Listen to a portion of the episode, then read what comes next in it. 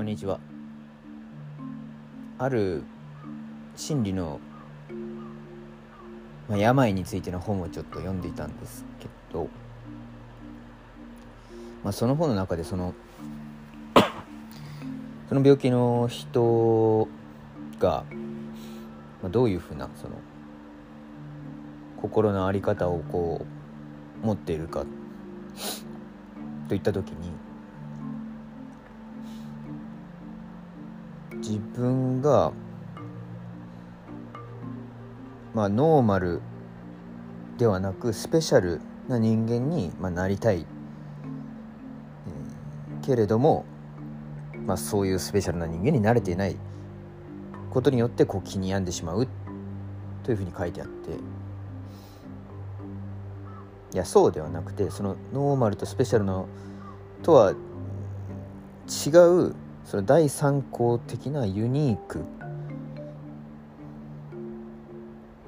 ユニークなあり方でもって自分というものを捉えられないかっていうふうに、まあ、解決策のような形でこう書いてあって、まあ、それがなんか心に残ってます。まあ、私もなんかそういう部分というかノーマルとノーマルではなくスペシャルでありたいというふうに考えてしまう部分があるような気がしてて。まあ、ねあまりなんていうかこう普段あんまり考えないことですけど、まあ、言われてみればそういう部分もあるなというふうに思って。そうじゃなくてユニークさを目指してみる。だから他のこうなんですかね。一般一般的ではない。だから人と比較しない形での一般か一般ではないかっていうことではない。うんなんて言えばいいんですかね。別の軸と言えばいいんですかねっていうのをこう目指してみるというか試みてみるというのが気を楽にする一つの方法なのかなというふうに思いました。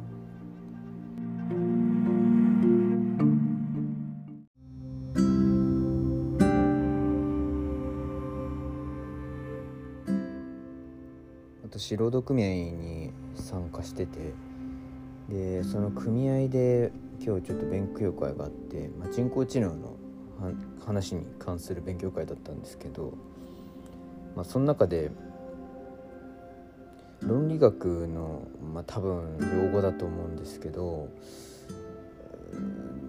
が出てきたんですね、まあ、それがまあ推移率っていうあの言葉だったんですけどなんか A が B でありかつ B が C であるならば A が C であるみたいななんかそういう観こうえっ、ー、と考え方らしいんですけど。大学の講義でちょっと論理学についてかじったことがあってなんですかねそういうそのなんですかね命題っていうんですか？っていう命題をこう命題が正しいのか、まあ、命題が妥当なのかっていうのを調べるためのそのやり方もなんか大学で習ったことがあってあーなんか人工知能まあそうですよね。でもそうその人工知能のその勉強会で言われてたのは結局コンピューターっていうのはその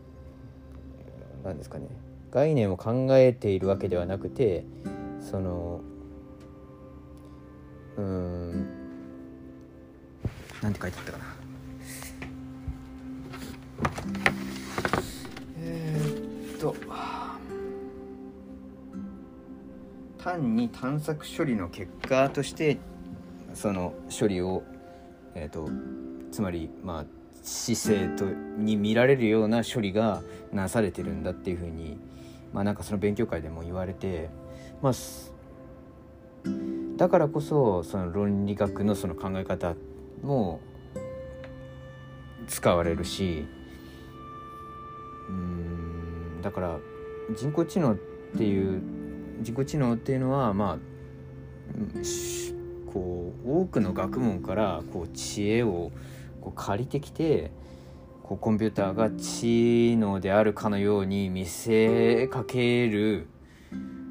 見せかけ見せかけるというか見えるようにしていくこう地道な作業の連続なんだろうなということをなんか想像しました。